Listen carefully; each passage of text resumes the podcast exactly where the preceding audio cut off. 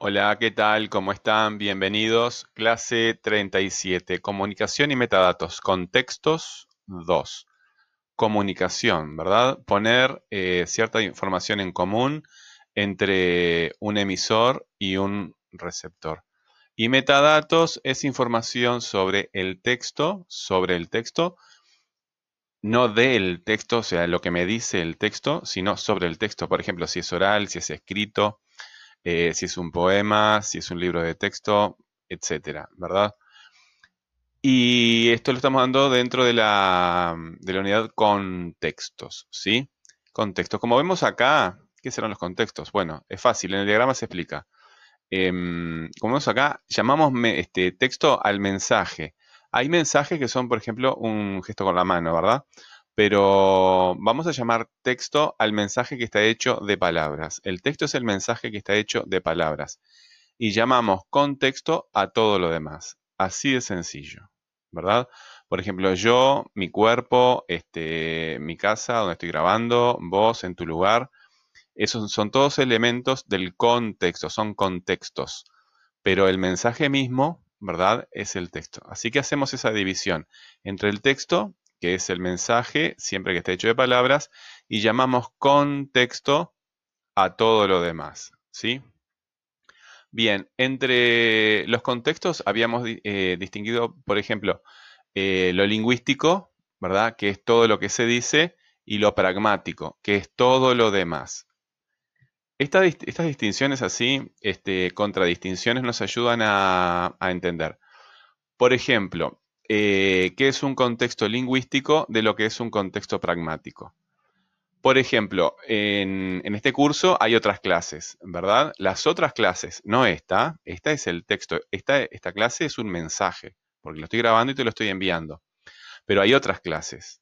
Esas otras clases son el contexto lingüístico de, de esta clase, ¿sí? Porque son clases que también están hechas de palabras. Entonces, al ser, este, al ser hecho de palabras, se refiere a lo lingüístico. Es parte del contexto lingüístico. Y contexto pragmático es todo lo demás, lo que no es palabra. ¿Se entiende? Vamos a repasar. Cuando hablamos de un texto, hablamos de un mensaje hecho de palabras y cuando hablamos de contexto, estamos hablando de todo lo demás, ¿verdad? De todo lo demás. Muy bien, pero hay muchos mensajes y todos los mensajes, los que nos interesan a nosotros, son los que están hechos de palabra. Entonces son, es lingüístico, ¿verdad? Son elementos lingüísticos. Y pragmático es todo lo demás. Por ejemplo, las personas, los lugares, las cosas, etcétera, ¿verdad?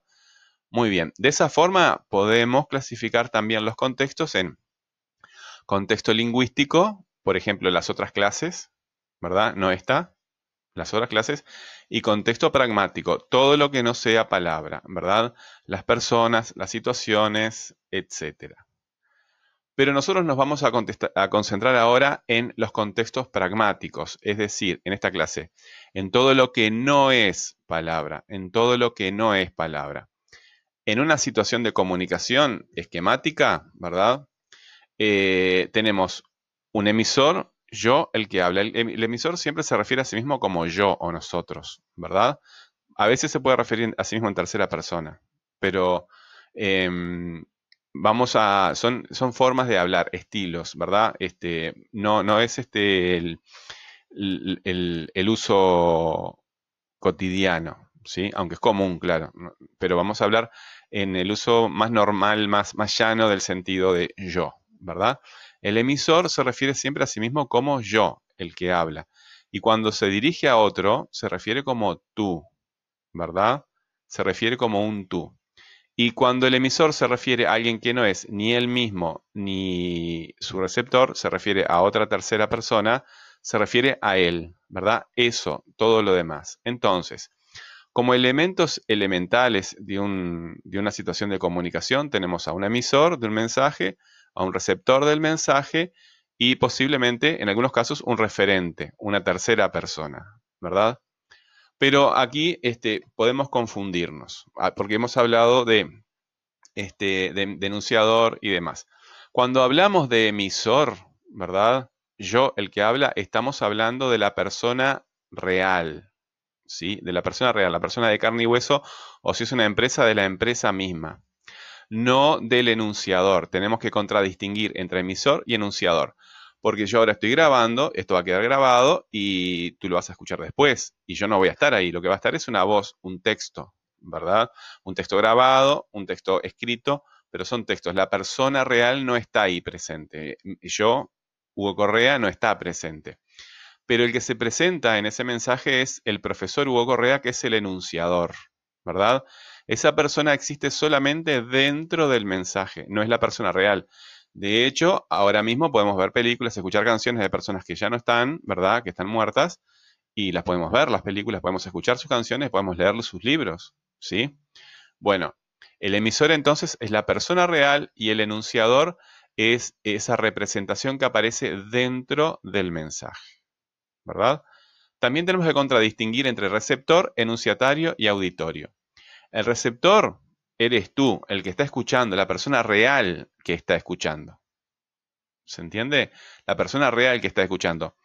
El enunciatario es cómo se representa a esas personas a las que se dirige el mensaje dentro del mensaje. Dentro de este mensaje hay palabras que se refieren a ti, ¿verdad? El que está escuchando, esas palabras y cómo se construye esa persona dentro del mensaje es el enunciatario, ¿verdad? Todas las personas a las que se dirige, todas las palabras que eh, hacen referencia a un tú, a un posible receptor, las palabras que están dentro del mensaje. Enunciador y enunciatario habíamos dicho que son contrafiguras, contrafiguras. ¿Y qué es el auditorio? ¿Qué es el auditorio? Porque estamos contradistinguiendo receptor, enunciatario y auditorio. Auditorio es el público al que se dirige el mensaje. Por ejemplo, esta clase se dirige a mis alumnos, pero como va a estar en YouTube, en Spotify, en, varias este, redes sociales, eh, lo puede escuchar cualquiera que se acerque, eh, se interesa en la clase y la va a escuchar. Bueno, eso es, son receptores también, pero no es el auditorio al que se dirige esta clase. ¿verdad? El auditorio, el público al que se dirige esta clase eh, son mis alumnos, ¿verdad? Los alumnos de mis clases. Bueno, y finalmente tenemos que distinguir entre referente, ¿verdad? Y tema. El referente es la cosa real a la que nos referimos. ¿sí? Cuando estamos hablando de una tercera persona que le llamamos el referente, eh, esa, tercera, esa tercera cosa que está allí, que no es el emisor ni el receptor, es el referente pero dentro del mensaje hay palabras con que identificamos a ese referente y eh, vamos a utilizar la palabra tema, ¿verdad? Para hacernos, para referirnos a ese, a ese referente que estamos representando dentro del mensaje. Por ejemplo, en estos textos eh, estamos hablando de la comunicación, de los textos, de los contextos. Bueno, las palabras que se mencionan para referirse a esos, este, a esos temas son los temas, ¿verdad? La comunicación misma es el referente real. El hecho, la acción de la comunicación es el referente. Pero la palabra que lo representa es el tema. Un ejemplo más fácil, siempre lo pongo, de la pared, ¿verdad? Digo, la pared es blanca, el referente es el objeto pared, la cosa real, la cosa que puedo tocar con la mano.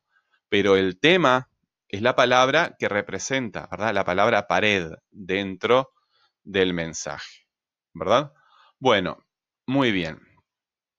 Eh, tenemos que empezar a distinguir, por ejemplo, entre... Tenemos contexto, ¿verdad? Es todo lo que no es... En, todo lo que no es este, el mensaje, todo lo que no es el texto, ¿sí? Pero ¿dónde están? ¿Dónde están este emisor, receptor y referente? ¿Dónde están? Vamos a ver cuatro ejemplos. Aquí en el primer enunciado dice, ¿ves esta casa? Pasé mi niñez allí, ¿verdad? Eh, la persona que me escucha, mi, interlocutor, la casa y yo, los tres estamos en el mismo lugar. O sea que emisor, receptor y referente, o sea, yo, eh, la otra persona y la casa, los tres, estamos en el mismo lugar, ¿verdad? Estamos en el mismo contexto, los tres. Pero en este otro caso, en el caso 2, dice, cuando leas esto sabrás que no estoy, ya no te amo. Por ejemplo, alguien nos dejó una nota eh, eh, pegada en la puerta de la heladera, este, y nos dice eso. La persona estuvo en ese lugar y nosotros ahora estamos allí leyendo la nota, pero no coincidimos en el mismo lugar, no coincidimos en el mismo momento, perdón. pero coincidimos en el mismo lugar, ¿verdad? O sea que estamos en el mismo contexto como lugar, pero en diferente momento. Son contextos distintos, contextos temporales distintos. El lugar es el mismo, pero el momento es diferente. Vamos a ver este otro, el 3. Bueno, tengo que colgar, lo hablamos en casa. Están hablando por teléfono y evidentemente están hablando al mismo tiempo. ¿Verdad? Pero, salvo que sea una broma, no están en el mismo lugar. No están en el mismo lugar. O sea que coinciden en, en, la dimensión tiempo, ¿verdad? Están al mismo momento, pero no están en el mismo lugar. O sea que emisor y receptor no están este, en el mismo contexto de lugar, están en el mismo contexto de, en, cuanto al tiempo. Ahora, en, en la, el enunciado cuarto, vamos a suponer que estamos leyendo un libro de historia y dice, Artigas condujo al pueblo en el éxodo que originó la conciencia nacional. Ni el historiador que estuvo en ese, que escribió ese libro, ni Artigas con el pueblo, ni el chiquilín que está leyendo el libro, Em, están, estuvieron juntos jamás, ¿verdad? Ni emisor, ni receptor, ni referente están en el mismo lugar. O sea que eh, el, el referente tiene su contexto, el emisor tiene su contexto y el receptor tiene su contexto. A veces puede coincidir en algo, a veces no, ¿verdad? Y cada uno me da metadatos distintos, ¿verdad? Porque un metadato del emisor puede ser el nombre, el apellido, este, dónde está, en qué momento, ¿verdad? Que puede coincidir con los metadatos del receptor o no, ¿verdad? O con los de este, ¿verdad? Eh, estos dos pueden estar juntos y este no, estos dos pueden estar juntos, ninguno de los tres, se pueden dar todas las, las combinaciones. Metadatos es información acerca de la situación de comunicación. ¿Se entiende? Bueno, muy bien. Eh, actividad necesitamos desarrollar la, destreza de los apuntes, la competencia de los apuntes, la capacidad de hacer apuntes, ¿sí? Sacan apuntes de esta clase, tienen el texto, tienen las grabaciones, tienen el video, realizan esquemas y fichas de memoria con los conceptos trabajados en esta clase, ¿verdad? Y esos conceptos los vamos a invertir en preguntas, ¿verdad? ¿Se acuerdan que la inversión, em, la inversión por la pregunta es, eh, por ejemplo, acá, ¿verdad? Acá tenemos un tema, ¿sí? De la clase, bueno, podemos invertir este tema en una pregunta y este y este y así con todo lo demás, ¿verdad? No, no, es una cosa hacer 200 millones de preguntas con cada detalle, pero eh, sí nos ayuda a este, los temas más importantes de las clases, ir organizándolas y pensar en ellos, ¿verdad? No se preocupen eh, tanto de, esta tarea es de apuntes nomás, pero no se preocupen tanto de saltar de tarea en tarea, de andar corriendo con las tareas, sino más bien de eh, preguntarse, ¿para qué sirve esto que estoy aprendiendo? Y consultar acerca de las cosas que no entienden. Construir dudas. Esa es una parte fundamental del proceso de aprendizaje.